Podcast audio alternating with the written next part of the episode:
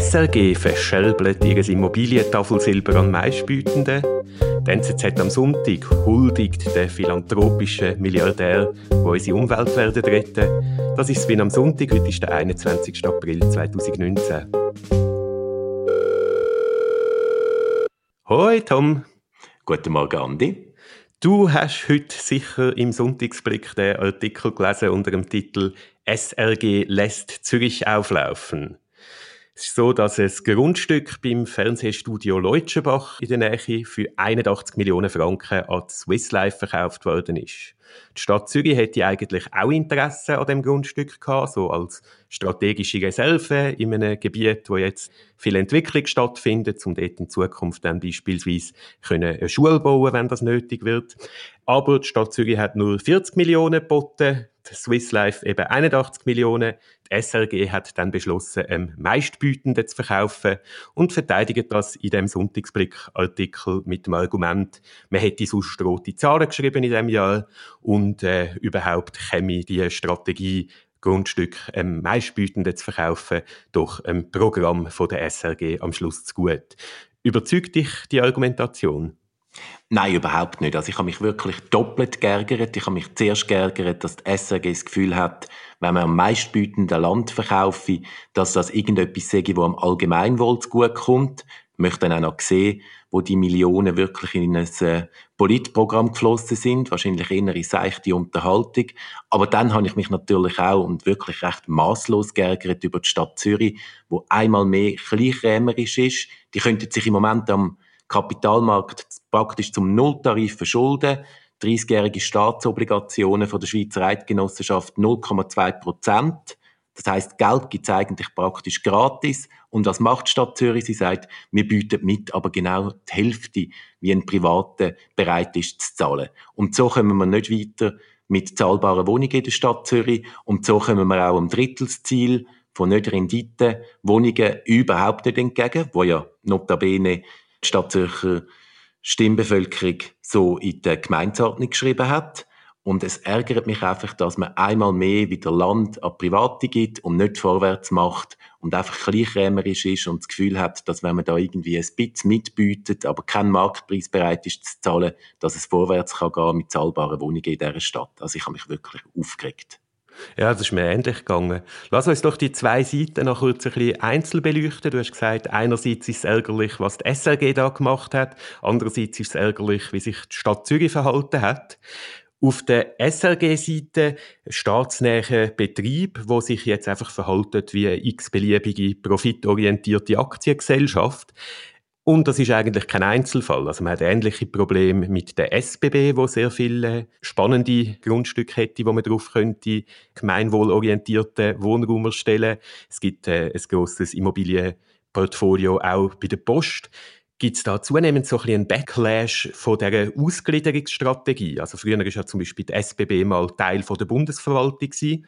Dann wäre wahrscheinlich klar gewesen, dass es eine politische Frage ist, wie Immobilien verkauft werden. Und dann hat man das eben 1999 ausgelagert aus der Bundesverwaltung und eine sogenannte spezialrechtliche Aktiengesellschaft gemacht. Die Post ist mittlerweile auch so eine spezialrechtliche Aktiengesellschaft. Ist es so, dass die Ausgliederungen jetzt einfach dazu führen, dass sich die staatsnähen Betriebe aufführen wie gewinnorientierte AGs? Ja, ich denke, das ist sicher der Fall. Ich meine, die haben ja alle irgendwie einen Zweck, also sechs irgendwie die Grundversorgung durch das Vertragen von Post oder Poststellen, dass man Einzahlungen machen kann, oder sechs einen anderen Zweck. Und ich denke, das ist natürlich einer der Gründe, warum man auch weiterhin klar gegen Privatisierungen muss sein. Und auch dann, wenn es heißt, ja, es ändert sich nichts, man tut es nur in eine Aktiengesellschaft umwandeln, aber es bleibt ja dann 100 Prozent im Besitz vom Staat. Aber was dann natürlich passiert, ist, dass in diesen neu geschaffenen Aktiengesellschaften man dann sagt, ja gut, wenn wir können, ähm, ein bisschen Gewinn machen mit dem Verkauf von Immobilien, dann machen wir das und am Schluss kommt es ja dann eben im Rahmen von dem SRG-Verkauf sagt man dann, ja, und da kommt es einem Programm zu gut, oder da könnte man bei der Bahn sagen, da kommt es irgendwie einem Fahrplan zu gut, oder bei der Post könnte man sagen, ja, da kommt es irgendwie einer Poststelle zu gut. Aber der Punkt ist ja, man verkauft das Land einfach einmal, oder? Dann ist es in der Hand der Privaten, dort wird abzockt und zum Zurückkaufen fehlt der politische Mut, weil man sagt, ah, es ist eben so teuer. Das heißt, ich finde natürlich schon, dass das sicher ein, ein weiterer Grund ist, warum man sehr dezidiert gegen Privatisierungen sich sollte aussprechen. Und selbst wenn jetzt halt so ist, dass die SRG so eine Strategie verfolgt, die Grundstück meistbietender zu verkaufen, hätte die Stadt Zürich, wie du sagst, auch einfach mehr können bieten Genau, eben, jetzt wären wir ja da auf der zweiten Ebene bei der Frage von, warum macht eigentlich die Stadt nicht vorwärts und kauft nicht Grundstücke, die überhaupt noch um sind. Und dort äh, ja, verstehe ich wirklich die politische Angst nicht. Selbstverständlich tönt es nach viel, wenn man sagt, das ist irgendein Entwicklungsareal, wo man vielleicht jetzt einmal nicht überbaut in einem ersten Schritt, sondern schaut, ob es in zehn Jahren dort ein Schulhaus braucht. Aber der Punkt ist einfach, wenn man sich zum praktisch Nulltarif kann verschulden also 0,2 Prozent bei der Schweizer Eidgenossenschaft, wenn man jetzt da sagt, okay, die Stadt Zürich hat vielleicht ein bisschen tiefere Bonität, vielleicht müssten die dann auf 30 Jahre aus ein halbes Prozent zahlen, aber gleich, oder? Das heißt, Geld gibt es praktisch zum Nulltarif. Und ähm, die Grundstücke werden immer teurer, weil halt Boden ein knappes Gut ist. Also Boden kann man nicht vermehren. Man kann nicht sagen, man baut irgendwie auf der Stadt Zürich eine zweite Stadt Zürich, indem man wie einen zweiten Stock installiert. und deshalb denke ich, wäre es wirklich auch für die kommende Generation das einzig Richtige, möglichst viel Grundstücke und möglichst viele Wohnungen am privaten Spekulationsmarkt zu entziehen und ähm, in dem Sinn, ja, in Besitz von der Allgemeinheit zu nehmen. Ich glaube, es gibt dort auch wie ein ideologisches Problem, dass gesagt wird, Staatsverschuldung ist böse und wie kein Unterschied gemacht wird zwischen Staatsverschuldung zum Zahlen von laufenden Ausgaben, was tatsächlich ein Problem ist, und Staatsverschuldung für Investitionen, wo dann dieser Verschuldung eben äh, in der aktiven etwas von langfristigem Wert entgegensteht. Du hast gesagt, 0,2 Prozent Zinsen äh, auf 30 Jahre raus. Da könnte man relativ grosse Projekte machen, günstigen Wohnraum zur Verfügung stellen und mit den Mieten sowohl die Zinskosten decken, als auch einen grossen Teil der Erstellungskosten dann abschreiben über die 30 Jahre. Also es wäre eigentlich ein sehr risikoarme Alt, äh, massiv neuen Wohnraum zu schaffen, wo eben nicht nur der extrem gut Verdienenden in der Bankenstadt Zürich zu gut kommt, wie das wahrscheinlich jetzt mit der Überbauung von privater Hand der Fall sein wird, sondern wo auch Menschen mit ein bisschen weniger Einkommen zu gut kommen würden. Genau, und deshalb, ich denke, da braucht es jetzt einfach wirklich viel Druck auf dem Dossier, weil ich denke, für so ein grössere Würfe, also wo man wirklich sagt, also, es ist uns jetzt egal, ob das 40 oder 80 Millionen kostet, die Hauptsache ist, das kommt einfach nicht in die Hände der Privaten. Ich meine, wenn man in so einem Setting ist, dann braucht es wahrscheinlich jetzt einfach größere, ja, größere Forderungen. Und deshalb finde ich auch sehr spannend, was im Moment in Berlin passiert. Gibt es ja äh, Volksinitiativen, dass man die grössten Immobilienkonzerne, wo eben viele Tausende von Wohnungen in der Stadt Berlin haben, dass man die enteignet. Und ähm, so die ganze Debatte, die jetzt in Deutschland relativ hoch kocht, zeigt, dass es viel Potenzial hat. Und was ich auch noch spannend gefunden habe, ist, dass es erst gerade letztens eine Umfrage gegeben hat in der Stadt Berlin nur und dass im Moment fast 55 Prozent das Anliegen richtig finden. Also das wird noch eine Debatte, die sehr hoch kocht. Also in Berlin im Moment Mehrheiten zum bereits private Immobilien öffentlich machen. In der Schweiz offenbar immer noch Bereitschaft umgekehrt, im Moment öffentliches Eigentum im Wohnungsmarkt, im privaten Markt zu übergeben. Ja, genau. Ja, das ist eine gute Überleitung zu einem zweiten Text, den wir besprechen NZZ am Sonntag, erste zwei Seiten vom Wirtschaftsteil, redet über äh, grüne Ideen von Milliardären ein großes Interview mit dem Hans-Jörg Weiss, wo reich geworden ist mit Medizinaltechnologie. Und dann so ein bisschen Überblickstext von der Birgit Voigt, wo so ein bisschen skizziert, wie sich Schweizer Milliardenerben im Bereich Umweltschutz engagieren. Was ist dir so durch den Kopf, wo du den Text gelesen hast? Ja, ich habe den Artikel ein bisschen unkritisch gefunden, sowohl auf so einer strukturellen Ebene, darauf kommen wir vielleicht nachher noch zu reden, als auch so auf der Ebene, wie die Personen dargestellt werden, die da vorkommen. Vielleicht zuerst einfach mal so zu dem Personal. Ich meine, da wird der Pierre Landolt als äh, grosser Kompostspezialist gelobt und wie sich der für Nachhaltigkeit einsetzt. Der Mann ist aber auch mal im Verwaltungsrat von Syngenta gesessen, was immerhin einer der weltgrößten Hersteller von gesundheitsschädlichen Pestiziden ist. Ein anderer Philanthrop, der lobend erwähnt wird in dem Artikel, ist der Stefan Schmidheini.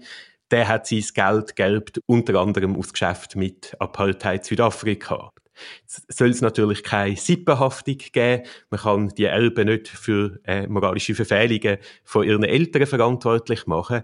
Aber dass man so tut, als sage ich das jetzt ganz super toll, dass die Milliardenelben einen minimen Anteil von dem Vermögen, wo sie aus unlauterer Quellen haben, für gemeinnützige Zwecke einsetzen, finde ich ein bisschen schwierig. Genau, also ich denke, das Wichtige ist ja, dass man sagen müsste, wenn es eine anständige Erbschaftssteuer gäbe, sogar mit einem Freibetrag 5 Millionen, 10 Millionen, 20 Millionen, dann wären die gar keine Milliardären, oder? Also ich meine, ja, wenn es um irgendwie die Milliardärerbe geht, muss man ja zuerst mal sagen, die haben eigentlich selber gar nichts geleistet dafür. Die haben das einfach in den Schoss gelegt bekommen. Und wenn sie dann nachher einen kleineren oder größeren Anteil von dem Vermögen ähm, spendet, ja, à la Bonheur, aber irgendwie eine grosse Lobhudelei ist noch nicht angesagt gerade irgendwie bei einer Schmidheini-Familie, ja, wo es Geld gemacht hat mit Zement, sprich etwas vom klimaschädlichsten überhaupt. Ja, und ich glaube, auf so einer strukturellen Ebene ist es schon so, dass es global zunehmend so ein einen Trend gibt, dass die Superreichen immer weniger Steuern zahlen, weil sie ihr äh, Geld in Steueroasen verstecken. Und dann kommt dafür jetzt äh, so das Philanthropische äh, immer mehr Gewicht über. Und ich glaube, was man dort schon muss betonen ist, hey, wenn die Reichen Steuern zahlen, dann kann man nachher als Gesellschaft demokratisch darüber entscheiden, was mit dem Geld passieren soll. Wenn Leute einfach philanthropisch tätig sind, dann können sie selber kontrollieren, welche Themen sie gerade als äh, dringend anschauen und welche nicht. Und deshalb greift auch der Kommentar vom Luzi Bernet äh, in der gleichen Zeitung ein bisschen zu kurz, wo sagt, ja, der Kern von Spenden sei ja Freiwilligkeit und deshalb sei es mega daneben, dass jetzt Leute kritisiert werden, dass sie für den Wiederaufbau von der Notre Dame spenden, statt für drängendere Probleme. Also der zeigt sich so ein bisschen, dass eben ein Verlust von Kontrolle und ein Verlust von öffentlicher Diskussion stattfindet mit dem Move hin zu Philanthropie. Ja, es ist ja in den letzten Tagen gerade auf den sozialen Netzwerken große Diskussion gewesen, darf man die Zahlungen für den Wiederaufbau von der Notre Dame kritisieren? Für was steht Notre Dame etc.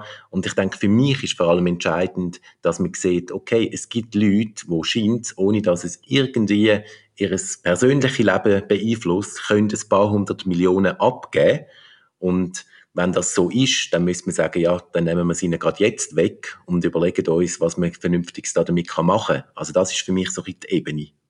Falls das Zuhörerinnen oder Zuhörer von unserem Podcast anders sehen, können Sie sich gerne in die Diskussion einschalten. Natürlich auch mit anderen Themenvorschlägen, äh, Einwänden, Korrekturen und so weiter. Wir haben dafür eine E-Mail-Adresse eingerichtet und zwar spinamsonntag at gmail.com spin am Sonntag, eiswelt at gmail.com. Schickt uns eure Fragen, Einwände, Anregungen als E-Mail oder fast noch besser als Voice-Memo, damit wir sie direkt in den Podcast einbauen können.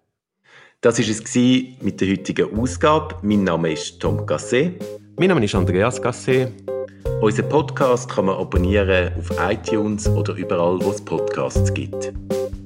Eine schöne Woche.